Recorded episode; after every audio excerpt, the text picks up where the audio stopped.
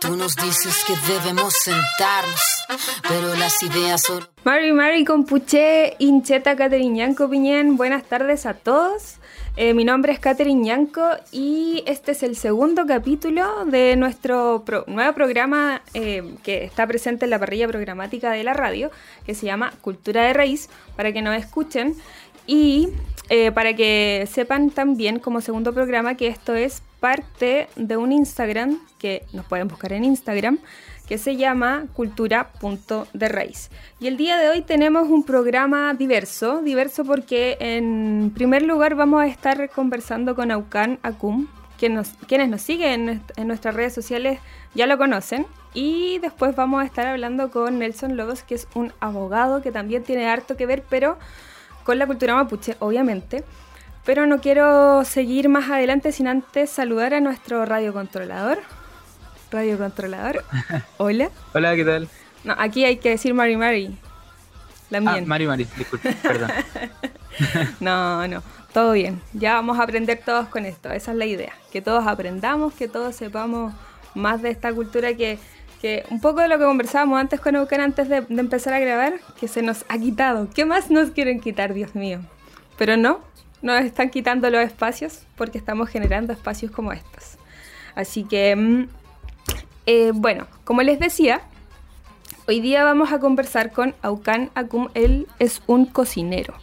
Cocinero que no... Mm, la verdad que nuestra relación empezó como de la nada. de la nada porque yo soy bien cayusa y le dije, hola, ¿cómo estás? Y él muy amablemente me respondió, todo bien.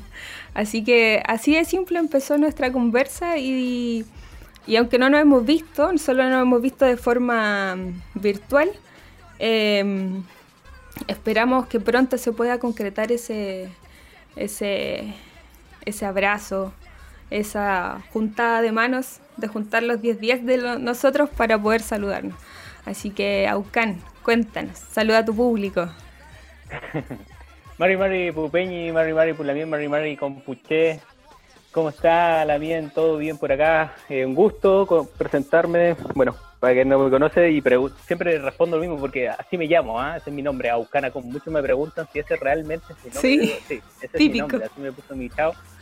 Y así, y con orgullo lo digo, Aucana Cum. Fue un momento difícil cuando me colocó el nombre viejo. Me contaba la historia que sufría mucho, ellos sufrieron mucho, él siendo campo, mucha discriminación por ser mapuche. Entonces para él fue un acto de medio rebeldía colocarle a su hijo un nombre mapuche. Entonces yo creo que en algún momento si llego a tener un hijo también voy a hacer lo mismo y voy a colocarle algún nombre fuerte también a mi hijo o hija que tenga. Pero eso, Mari y Mari, a todos quienes se unen y muchas gracias por la invitación, también siempre es un agrado compartir con usted. Y como mencionaba, claro, todo su día partió, me habló y yo siempre muy atento, muy cordial, y, pero todo este negocio se juntó y ahora aquí compartiendo este, este momento y seguir hablando siempre de lo que es mi tema, que es la cocina, y a lo que me dedico y a lo que me encanta también, o sea, dedicarme a la cocina y propiamente tal a la cocina mapuche bajo su visión y cosmovisión, que también es, importante, más allá de enfatizar en una receta o en un o en una, una presentación, es, más es mucho más allá, sino con la forma de vivir de nosotros. Así que eso, agradecido por la invitación, Melania. Sí, ¿y tu Instagram? para que ¿Cuál es tu Instagram? Bueno, para... Aucan. Eh, arroba Aucan Acum. Eh, eh, A-W-K-A-N-A-K-U-M. Aucan Acum. Sí, para que lo sigan. A mí me da hambre visitar tu Instagram. Ah, sí. tengo muchas fotos, claro, muchas fotografías del trabajo que hago. No subo recetas por lo general porque, como les decía, en un momento yo voy, mi idea más principal es compartir un poco de la vivencia. Entonces cada plato cada tiene una reseña un poco histórica, un poco de mi pensar de lo que es la gastronomía y del entorno en el cual yo vivo constantemente. Este, más allá de, ser algo histórico o rescate de estos vivencias, plenamente vivenciales, como yo vivo, como vive mi familia, en torno a la tierra, en torno a un buen río que nos alimenta, en torno a un bosque nativo que siempre que podemos, podemos recolectar algo que nos entrega en torno a la huerta. Entonces, todo esto que tenemos es, lo que finalmente plasma en nuestros platos y hay una historia detrás de cada uno de estos colores, sabores y texturas que se van sumando a, este pequeño, a esta pequeña presentación de un plato. Sí, que envidia de repente tu, tus historias en Instagram, ahí en la pradera, con las ovejas, con todo el fueguito, no, todo. Todo es un... Bueno, de hecho siempre te coloco así como, oh, Claro, bueno, esto es más que nada la, idea de esto, de siempre en un momento cuando yo decidí exhibir un poco esto fue con, con la, la, con la necesidad también de que la gente conozca, que conozca y que vea que esto que, que, se ve en los libros de historia, que la gente lo comenta o que algunos quizás lo escucharon de sus abuelos, no es algo que sea de la historia, sino que es algo que todavía hay gente que vive como, como mapuche, que vive en torno a la tierra, que seguimos viviendo y protegiendo nuestro entorno eh, entonces ese fue el objetivo y creo que se ha cumplido bien, un poco mostrando un poco los paisajes donde, donde se desenvuelve mi familia, nuestra comunidad en general. Así que eso. Sí, bueno, y comenzando con lo que vamos a hablar hoy día, quizás la mayoría se pregunta qué tiene que ver la cocina con, con todo lo que está ocurriendo, porque estamos, bueno, cuando se emita el programa ya vamos a tener ciertos resultados y vamos a saber más o menos qué va a pasar porque sepan ustedes, a quienes nos escuchan, que nosotros estamos en vivo, pero no estamos en directo. Em, nos están escuchando por aerradio.cl y a estas alturas, hoy día martes, ya van a saber más o menos los resultados del plebiscito del 25. Pero dirán entonces, ¿qué tiene que ver eso? ¿Por qué quisimos conversar hoy día con Aucán? Te lo preguntarás tú quizás, eh, Álvaro. ¿Qué tenemos que, ¿Qué tiene que ver la cocina? Eh, eso está escuchando lo que hablaban y no podía entender lo que decía llevaba la cocina con, o sea, obviamente sé que la cultura mapuche tiene harto que ver con, eh, tiene harta cocina, eh, pero no estoy informado, así que por eso me, gusta venir a este programa porque quiero saber. Muy bien, muy bien. Para todos los que nos escuchan también, qué bueno que estén escuchando este programa. Bueno, lo que yo les comentaba antes de comenzar a grabar y los que les voy a comentar a todos los que nos escuchan ahora es que hay un... No es mito, ¿cierto? Nosotros entendamos que no tenemos, en, nuestra cultura no tenemos la mitología. Hay un tema de cosmovisión. la cosmovisión nosotros la entendemos como, eh, o sea, es como nosotros, el pueblo mapuche, entiende el mundo. Cómo pensamos que ocurrieron las cosas. Por eso no son mitos. Por eso los seres como Tren Tren Bilú y Kai Kai Bilú no son seres mitológicos, sino que son seres que em, es nuestra realidad y, es cómo pasaron las cosas. Exacto. Sí, ya. Em, y hay un, lo voy a decir como mito, porque sabemos que no, hay una enseñanza de, que estas cosas eh, ocurren o no en, la visión como occidental, ¿cierto?, de, Chile. Y em, hay un cierto mito, un cierto conocimiento, mejor dicho, un cierto conocimiento sobre la Aquila y su augurio en, lo que pasa en el mundo. Em, la Aquila e, es una especie de bambú que florece en un periodo de 15 a 20 años y se dice que cada vez que florece la Aquila, algo malo va a pasar. Hay una antigua profecía mapuche que dice que la naturaleza nos habla y esto es parte de lo que queremos conversar con Aucán, porque nosotros el pueblo mapuche estaba acostumbrado a observar la naturaleza, a ver. la naturaleza generalmente nos habla y nosotros estábamos ciegos a, poder escucharla, a poder ver, a, entenderla más que ciegos, diría yo. Exacto. Y esta, esta, esta creencia dice que cada vez que pasa, que florece la aquila, es porque algo malo va a pasar y en esta fecha, sepan ustedes, está floreciendo la aquila. Qué terrible. Augurio. Aucandinos, ¿tú qué, qué, sabes sobre este, esta, esta historia de la Aquila, la conversación, de lo que acaba de comentar? Bueno, eh, es un tema el, que florezca la Aquila en el territorio, o sea, se sabe que, por lo que contaban, era, era un tema de atraer malos espíritus, especialmente los ratones. Entonces, sí el, que traiga y el que abunde esto, porque afecta principalmente a lo que es la parte alimentaria. O sea, en un momento cuando ustedes preguntaban qué, relación tiene la cocina con todo esto, la cocina tiene relación con todo. Y básicamente porque todo el mundo come, todos comemos. No, no conozco a nadie que no le guste comer y disfrutar de la comida. Pero ¿cuántos, de, ¿cuántos aquí a nivel nacional somos conscientes plenos de lo que comemos y cómo lo comemos? Hoy en día el sistema nos da de comer pero nosotros mismos no somos capaces de producir nuestros propios alimentos. Entonces, como no somos capaces, estamos dependiendo de un sistema. No así el pueblo mapuche, a quienes aún habitamos nosotros mismos el territorio. Entonces este territorio es el que nos da de comer a nosotros como pueblo y los productos que van saliendo también muchos van a venderlos a las ciudades y nos entregan estos productos que nos entrega el bosque, que nos entrega la huerta, que nos entrega un poco el mar, la piel. Entonces, todo estos productos, y por eso también el aprecio constante a, este territorio, por eso toda esta ritualidad en torno al territorio, por eso esta espiritualidad que se va sumando. Entonces, eso es lo que cuidamos mucho nosotros como mapuches, por eso cuidamos la tierra y la apreciamos, por eso hacemos nuestro guillatún, por eso hacemos nuestro huetripantu, siempre pidiéndole a la tierra que por favor nos siga dando los productos tan ricos que nos da. Entonces, el momento que florece la quila es un momento que también afecta harto porque vienen las plagas, sobre, todo somos muchas las plagas, y estas plagas son las que finalmente se comen productos que nos entrega el producto de la huerta, se comen muchos productos que entrega la tierra, se comen hongos, nativos, entonces son productos que van atacando, entonces eso es también, y por eso también el mal augurio de que florezca la quila y que se reproduzcan estos ratones o estos, estos roedores que atacan, atentan mucho contra, por ejemplo, la guarda de la papa o atentan con la guarda del zapallo, entonces todas estas cosas son los que finalmente afectan. Más allá de lo que es el, hecho espiritual, de lo que es el mal augurio, es también algo tangible, directo. O sea, me estáis dejando, estos animalitos se vienen a comer lo que tengo para reserva para el resto del año o lo que tengo para quienes se dedican a la venta de, estos productos se, van, se los van comiendo. Entonces también eso también tiene mucho que ver.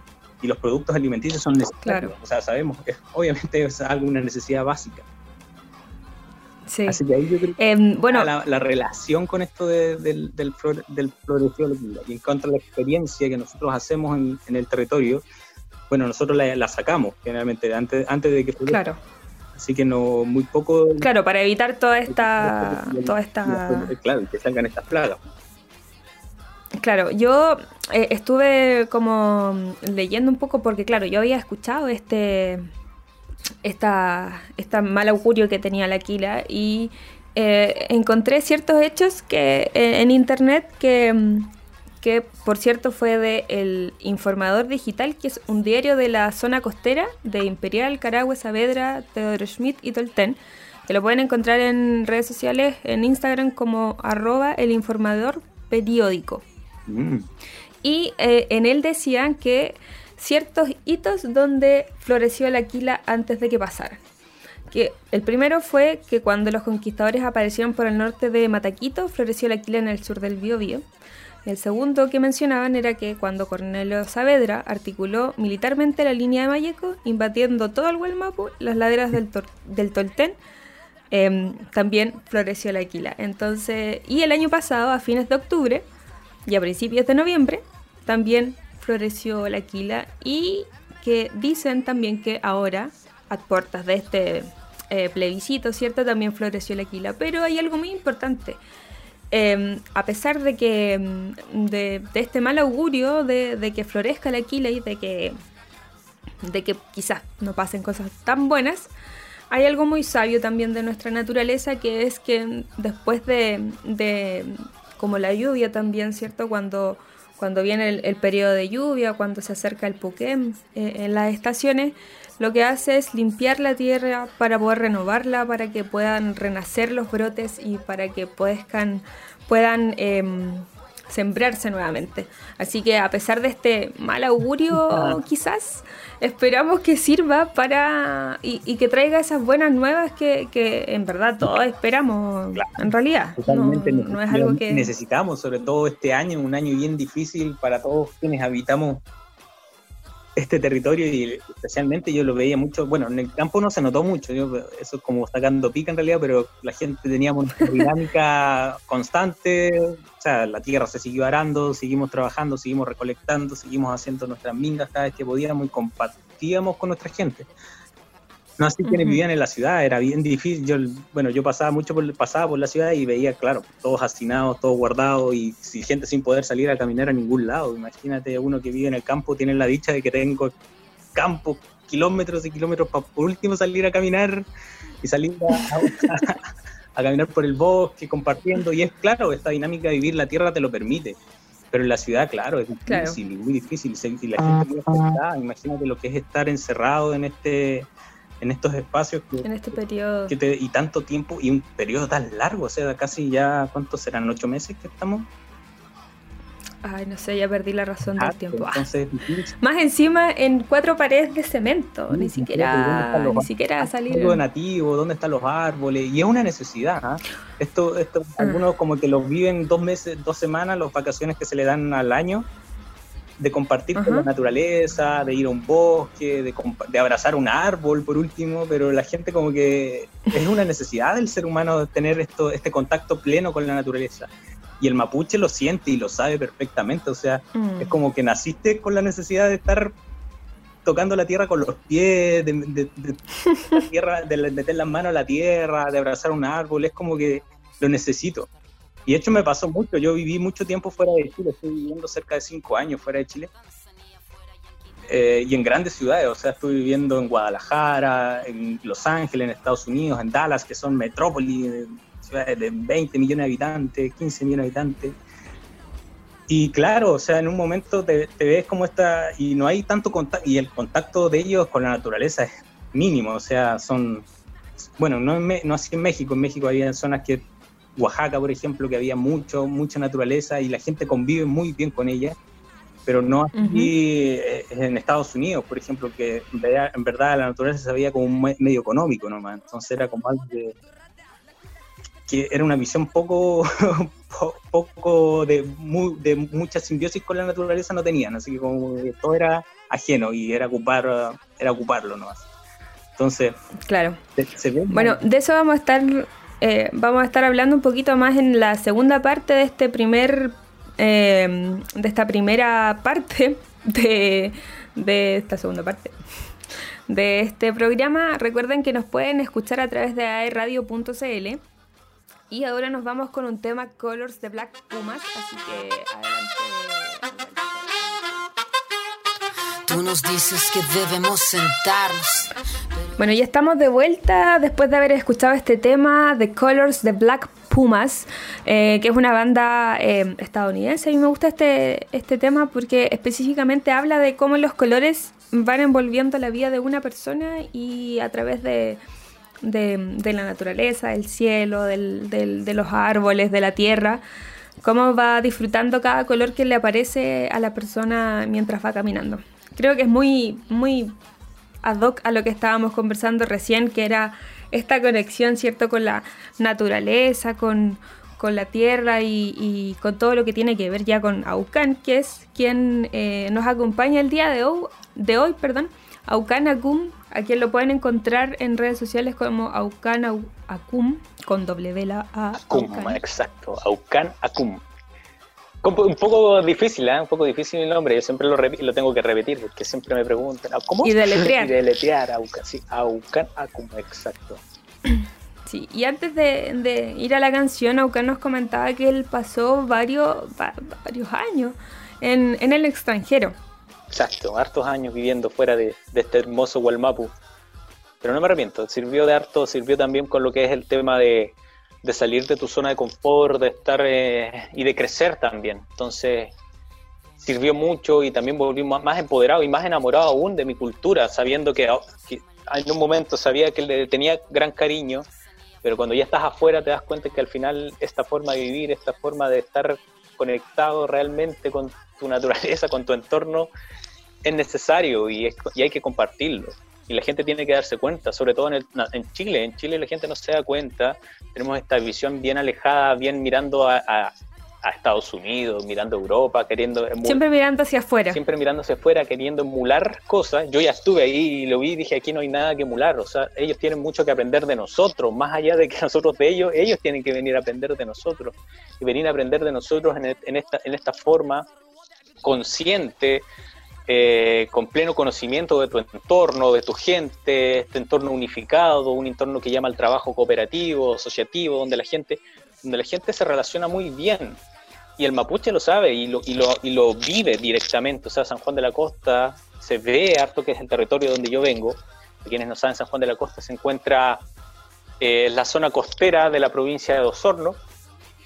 Y es un territorio bien amplio, que actualmente cuenta con 7.000 habitantes, de los cuales y todos son una población casi en un 98% rural. Hay ciertos pequeños poblados pequeñitos, pero muy pequeñitos, o sea, de 20, 25 habitantes, así de pequeñitos, donde está la municipalidad, así en serio. Y después tienes otras zonas, la zona costera, que también hay mucha, una población urbana también grande, que ahí tienen que haber unos 100, 200 habitantes permanentes. Y el resto es, viven todas zonas rurales, esparcidos por, por este gran territorio, que comprende unas 60.000 hectáreas de tierra aproximadamente, que comprende mucho bosque nativo, muy bonito, mucha montaña. Muy bonito. Muy bonito. Entonces, Sí, de hecho, cuando recuerdo en cuando. 90% mapuche guñiche. Ajá. Disculpa que te interrumpa. Solo iba a decir que recuerdo cuando eh, nevó hacia allá y tú subiste unas fotos. Qué envidia de esa nieve que cubría todo. Sí, hace poco tuvo una, una nevazón tremenda y creció. Por lo menos tiene que haber salido unos 11 centímetros de capa nieve. Después en la mañana nomás amanecimos así, amaneció el día, pero así blanco completo. Muchas fotos y después ya el otro día, ya en la tarde, ya había desaparecido completo salió el sol con todo el antico, con esa temperatura. Oh. sí, no, acá, no, acá el invierno es para engordar, acá tenemos que sopaipillas, cazuela, empiezan a salir todos estos productos con las la gallinas ya empiezan a temblar porque hay que comérselas. Entonces, no, cazuela, qué rico. Sí, usted es vegetariana, ¿no? Sí, sí. Sí, sí está muy bien, muy bien esa, esa dieta. En el campo difícil. Sí, soy vegetariana. Me, imagino, pero igual es distinto, distinto. Yo me recuerdo que eh, después de dejar de comer harto tiempo eh, carnes y todo, eh, cuando iba a la cocina, en el pollo sentía el olor a pescado y yo le decía a mi mamá, estás haciendo pescado y es como, qué terrible cómo deben alimentar a estos pobres animalitos. Porque olía a pescado. Sí, no, es que con harina de pescado. De hecho, directamente muchos comen harina de pescado o le dan unos granos sucedientes de, de harina de pescado. Eso pasa en la industria y eso también es un problema. El tema de la carne eh, es, es, un tema. O sea, imaginar cómo ingresan todos estos pobres animales que son criados para, que ni siquiera tienen una, una forma de vivir digna.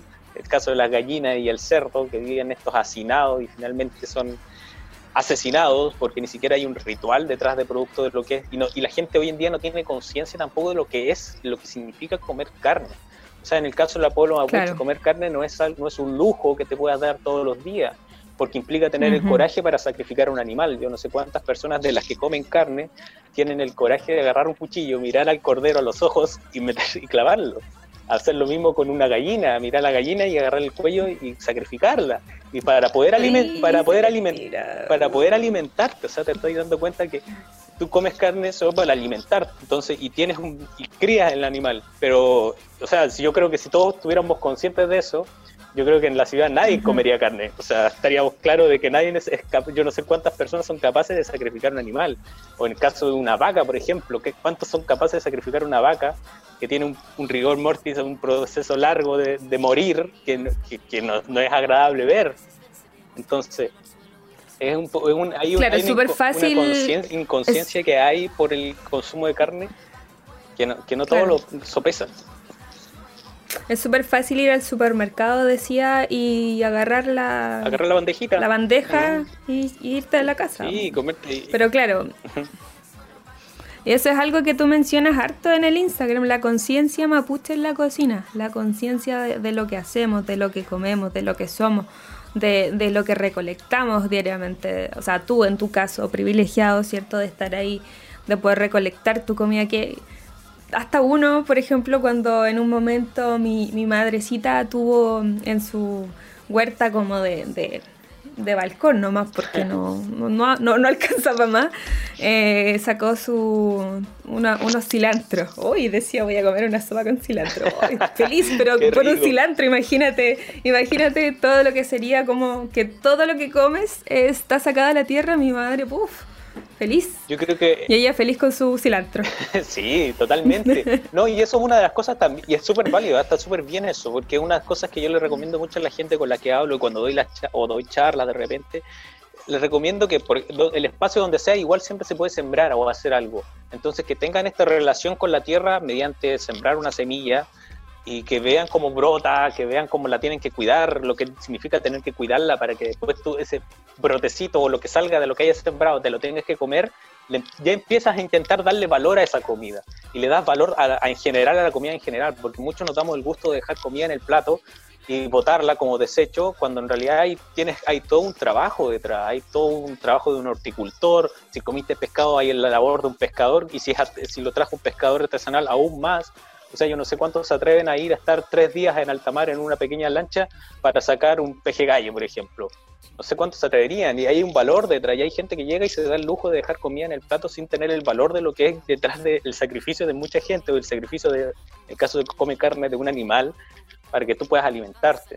Entonces, eso es lo que vio instaurando un poco de lo que es la conciencia mapuche. Y le puse conciencia más que nada porque la palabra conciencia entre medio tiene la palabra cocina.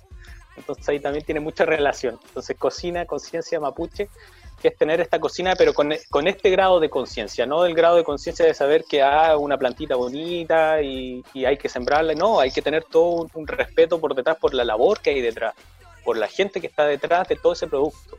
Yo muchos de los alumnos con los que he tenido, con los que he trabajado, les, siempre les digo, chicos, un plato no se demora 20 minutos, 30 minutos, una hora en procesarse, no. Se demora lo que es esa, esa zanahoria que le echaste por último, fue, era semilla, volvió a la tierra y de la tierra que la trabajó, alguien la cuidó, alguien tuvo que picar la tierra para que la zanahoria pueda crecer como tiene que ser. La regó, la cuidó, después la cosechó y recién ahí, después de aproximadamente cuatro meses, y no llegara, o dos meses, depende de lo que depende de la zanahoria, llegó a mi mesa, a mi, a, mi, a mi cocina y yo la puedo trabajar. Y yo como cocinero tengo que ser consciente de que ese producto tiene un valor agregado mucho detrás y tengo que dárselo al momento de cocinarlo.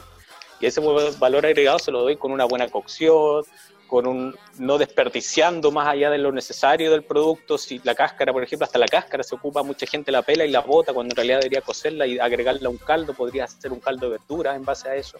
Entonces, hay todo un proceso que uno tiene que ir tomando conciencia el momento de cocinar. Y hoy en día eso en la ciudad se ve muy escaso. La gente hoy en día corre para todos lados, va para allá, para acá. Y sentarse a cocinar un rato, compartir con tu familia, con el diálogo, en torno a un mate, por ejemplo, y tener todo este momento de encuentro, porque eso es la cocina mapuche. La cocina mapuche es un momento de encuentro, del compartir en la familia, de vernos las caras, de, de, de probar, de sentarnos al lado del cultural y compartir y ese diálogo constante se ha perdido.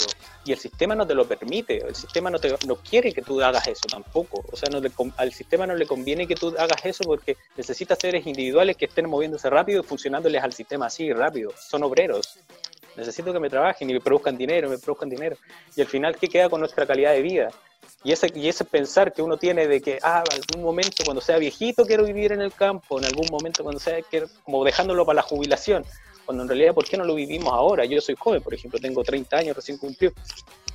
Y yo no voy a esperar a ser viejo para irme a vivir a la tierra, ¿no? Yo vivo a la tierra ahora y lo quiero disfrutar ahora y así sucesivamente y, a las generaciones que vengan transmitírselo, inculcárselo, que la gente sea consciente de lo necesario. Hay una frase que me decía mi papá y que me, y que me quedó escalando muy fuerte, que dice, sean como la semilla, o sea, vuelvan a la, vuelvan a la tierra y den frutos de buen vivir, que es este común muy bien que conocemos, este buen vivir del mapuche. El buen vivir del mapuche se vive en la tierra, se vive junto, junto a tu bosque nativo, junto a tu río, protegiendo, protegiéndolo, junto a tu huerta, junto a tu familia, junto a tu entorno social, porque junto a esta tierra hay mucha gente alrededor, por los cuales también hay que compartir, porque ahí entre ellos se hacen trastintos, que es este intercambio, no, no económico, sino este intercambio, de semillas, de productos, de conocimiento. Entonces la cultura mapuche tiene todo un todo completo y finalmente te vas dando cuenta que mucho de estos trabajos que tú haces en torno a la tierra convergen en la cocina. Entonces la cocina es todo. Entonces es, el, es, la es como yo decir, la expresión máxima de tu relación con la tierra es la cocina. Porque tú puedes pintar, tú puedes cantar, tú puedes hablar chesungún perfectamente, pero si no tienes esa relación con la, con la tierra, que no tienes esta relación, finalmente se, se vuelve, no se vuelve tan... Se vuelve nada. No se vuelve nada. Entonces, Claro. Y eso también, y, esa relación con la tierra es lo que nos hace hablar. Me, decían yo un poco explicándome otro, un lonco una vez me decía, cuando tú estás con la tierra contenta empiezas a entender la tierra y empiezas a tener este contacto, relación con la tierra, que te está que empiezas a hablar con ella. Y eso que es hablar de la tierra y entenderla se le conoce como Mapuzungun, que es el hablar de la tierra. Y el hablar del hombre es Shesungun, ese es el, que nosotros hablamos. Pero la tierra, tú como uh tú hablas Mapuzungun, entonces tú entiendes a la tierra comprendes a la Tierra. Que es distinto. Que, es como, que se, se, ve distinto de otra forma. claro.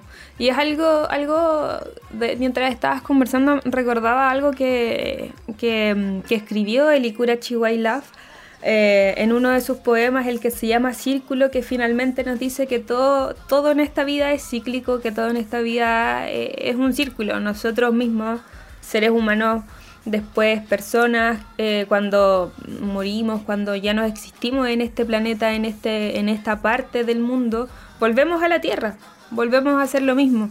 Y, es eh, súper importante entenderlo de esa forma y entender las cosas que cocinas, las cosas que comes, todo, entenderlas relacionadas a eso y entender, y, como bien decía con lo, lo, que hablábamos al principio, escuchar a la tierra. La tierra nos está diciendo, se vienen momentos difíciles, la tierra nos está diciendo prepárense quizás y, y son pocas las personas que ven eso y también quizás toman el resguardo o o, son pocas previsoras con, lo que nos está hablando la Tierra. La Tierra nos están hablando, nos está hablando, perdón, y nosotros no queremos escucharla. Y eso es algo que, que nos falta a nosotros. No, pero bueno. O sea, el, escuchar la tierra es necesario y la gente debe tomarlo. Y ciertamente, yo siempre digo, en la ciudad es muy difícil que tú tengas este contacto y, y puedas escuchar la tierra cuando siempre estás viendo cemento, cuando siempre estás escuchando el ruido de los autos, cuando estás escuchando discusiones o que están viendo una relación que es tóxica. es muy difícil que vayas a tener esa, eh, ese, ese comprender de la tierra. Por eso llegan estas forestales con ingenieros todos creados en ciudad, con llegan las forestales, llegan las salmoneras a atentar contra el territorio y solo ven lucro en, en un territorio que en realidad deberíamos cuidarnos y cuidarlo porque en verdad no solo me alimenta a mí como mapuche que vivo en el territorio, sino que te alimenta a ti, citadino que vives en la ciudad, también te alimenta. O sea, imagínate, el producto que viene no viene del supermercado, viene de la tierra. Y si esa tierra tú la sigues contaminando con la agroindustria, a través de las salmoneras, a través de las forestales que están atentando con el agua, el agua que yo bebo y el agua que tú también bebes, entonces tenemos que ser conscientes y tenemos que también exigirlo. Así que por eso apruebo. Aprovechando. Bueno, hoy día ya es martes, vamos a saber ah, ciertos resultados. Ya la próxima semana vamos a poder estar conversando un poco de eso. Voy a aprovechar de, recordar las redes sociales para que nos sigan. Tanto Aucan, que es Aucan con W, Aucanacum, arroba Ucanacum en, en las redes sociales y nosotros cultura punto de raíz en redes sociales para que puedan aprender quizás un poco de repente. Y también recordar las redes sociales de la radio donde van se pueden enterar de todo lo que pasa en la radio y nos pueden escuchar a través de la radio por www.aerradio.cl y aquí estamos para los que se están uniendo recién estamos conversando con Aucan que es cocinero. Eh, es un muy buen amigo mío ¿cierto? Aunque no nos conocemos, ya, ya. Ya llegará la oportunidad de compartir. No es tan grande esta mapu como para que no lo podamos. Y estamos en el World Map, así que se puede todavía. Sí, no estamos tan lejos. No estamos tan lejos. Sí. Ya llegará el momento, sí. hay conectividad. Sí, sí. Bueno, y Aucano, aprovechando estos últimos ya minutos que nos quedan, eh, que nos cuentes, quisiera que nos cuentes como qué se viene, qué estás haciendo, algunos planes tuyos, eh, eh, no sé, ¿Qué se viene para buscar? Hay hartas cosas que se están, se están viniendo. Tengo varias ideas y varias que se están concretando y que se han ido y que se han ido sumando mucha gente. Y eso es lo, bonito de la cocina, que, que eso de invitar a la gente y la gente se suma. Y como cocináis rico, obviamente todos quieren venir a, comer. Entonces, ese, ese dicho también me ha permitido de conocer mucha gente agradable, mucha gente con motivada e inspirada.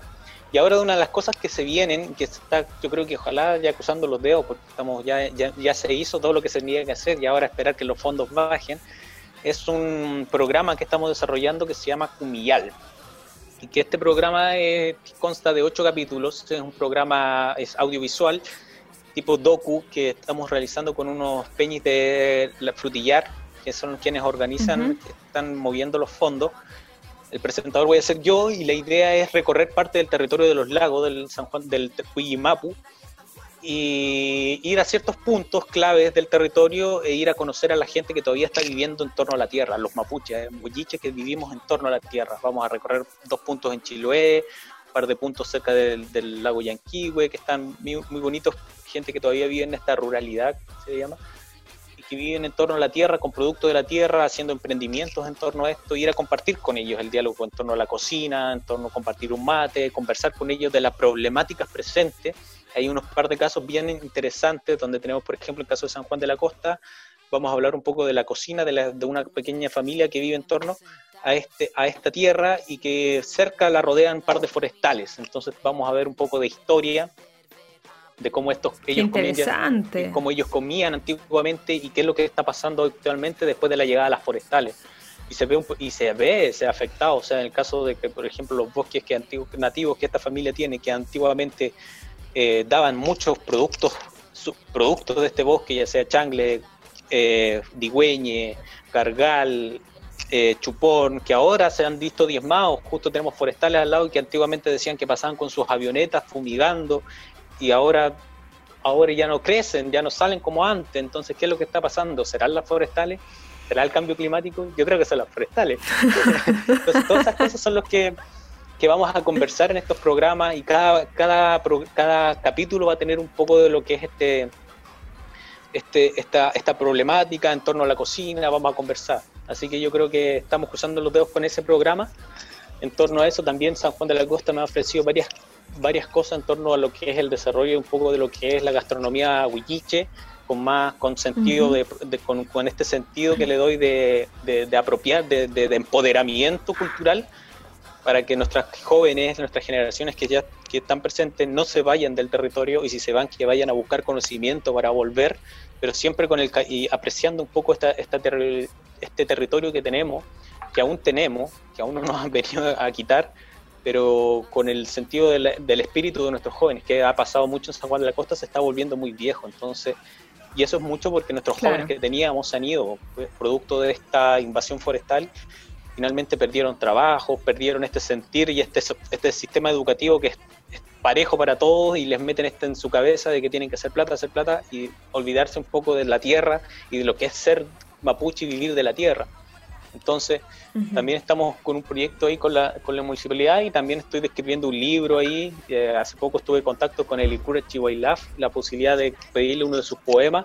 Así que vamos a ver qué puede ser, que podemos hacer algo un poco de cocina poética mapuche, no sé, algo ahí se me va a ocurrir. La idea es yo me quiero meter ahí como sea, ah, ya, ya, te, te lo he dicho como 10 veces. Y ver, de qué manera, faltan, hay que ver el tema de los fondos y todo lo necesario, pero siempre hay ideas y en torno y siempre en torno a la cocina, que es lo necesario, o sea, esta invitación es constante, a la gente se les dice, chicos, cocinen, por favor, si necesitan algo yo les puedo ayudar, a los que vengan, pero busquemos esta, estas instancias y estas instancias son necesarias todos estos espacios de comunicación como el que estás organizando, por, que por lo demás te felicito. O sea, es un momento casi yo vi cultura de raíz cuando era un, cuando era una guaguita y ahora creciendo. Cuando era un brotecito, ahora, cuando era un choyún. Y ahora ya va con un programa de radio, entonces toda esta cosa bonita que se está haciendo yo creo que es tremendo y loable y totalmente felicitable, o sea, hay que aplaudirlo para la gente y, y, y, hay que sumar más gente, o sea, hay que sumar gente motivada con esta energía. Yo creo que los jóvenes ahora estamos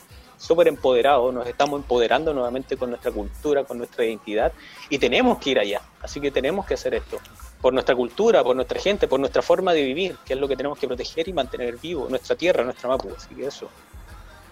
Por nuestros ancestros, sí. Fantren Mayun Aucan, por, por las palabras que siempre, siempre es, un gusto conversar contigo, aunque sea por audios de WhatsApp, por, por Facebook, por, por, lo, por donde sea, siempre un gusto. Y como te digo, ahí, ahí va, algo vamos a inventar como va, para, para poder hacer... Eh, materializar ese libro que, que se viene. Puta, yo, yo me lo imagino en la cabeza y ya lo, ya, lo tengo, aquí, La idea es hacerlo bien, bien colorido, como es la tierra, mucha fotografía, mucho cuento, mucha poesía y la cocina que siempre tiene que estar presente. O sea, la cocina está en todos lados. Y una frase que yo acuñé hace cuando era estudiante y ahora cada vez me la va a hacer, no hay cocina sin cultura ni cultura sin cocina. Entonces, es necesario. Sabias palabras. Sabias palabras, mm. claro. Bueno, muchas gracias Aucan por habernos acompañado frente al Mayún, por el tiempo que te diste de conversar. Eh, siempre nos queda mucho para conversar. Uh, Yo creo que. Eh, en general, cuando me junto o converso con una persona que es como entendida o que es de, asociada a la cultura, siempre siento, sentimos que no, nos vamos para otro lado, conversamos y estamos en otro mundo. Así que eh, faltan. Te espero en la casa entonces a fin de mes. Bueno, mira, yo voy a intentar viajar. Yo pronto viajo a Santiago. Ahora tengo que estar en Santiago, tengo que organizar unos eventos Eh, y la idea es recorrer un poco la vuelta ya, a ver si ojalá pasar por Concepción, por sus tierras, a conocer un poco. No conozco Concepción, no he tenido la dicha, ¿eh? quiero conocerlo, a compartir esa, esa gastronomía local que está por ahí muy presente. Vamos a invitar al Álvaro para que venga a la casa también. No conoce. La Nicole también que vayan, vamos todos. La Nico también. Vamos a llevar ahí un par de cositas un mushai de acá. Y Todo el equipo. Uy. Uy, fermentadito. Pero claro, entonces la idea es compartir. Qué rico. Y, la invitación también está abierta, o sea, esto es invitación a ustedes también, a todos, a que vengan al sur, vengan a conocer el Wijimapu. El Wijimapu lo único que tiene es, es buena comida, mucha gente agradable, abrazos, aunque no se puedan dar, pero ya por último, Mari Mari a lo lejos, pero ya con las ganas siempre y el buen de compartir mucha gente quiere contar su historia, quiere compartirla y, hay que venir a vivirlo. O sea, esto, esto, la, fortuna que tenemos como país, como territorio, es que a diferencia de otros países, de otras culturas a nivel latinoamericano, la nuestra está viva. La nuestra tiene una historia fuerte, una historia de lucha que ha sabido mantenerse viva y que se ha adaptado a la tierra, se ha adaptado a los nuevos momentos. Esta cultura no, se va a dejar vencer tan fácil porque su identidad es tan fuerte y es tan arraigada a la tierra que es muy difícil. Entonces no, no, construimos imperios, no construimos grandes edificios que sean destruibles, es imposible, aquí no, no lo va a hacer. La cultura construye en torno a su gente, en torno a su cultura, su tradición y su naturaleza. Así que es muy difícil. Y si nosotros jóvenes los mantenemos vivos, ahí va a seguir adelante. Sí, muchas gracias Aucan, muchas gracias por esas últimas palabras que nos decías, que pura sabiduría en torno a la cocina y en torno a todo, nada, nada, que decir. Seguiremos esta conversa yo creo después, pero antes los quiero invitar a que sigamos eh, eh, con nuestro programa. Les voy a invitar a una canción, Los Cometas de Cuervos del Sur, una banda muy buena idea del sur, Los Cuervos del Sur, Los Cometas, así que escúchenos por aerradio.cl. Tremendo.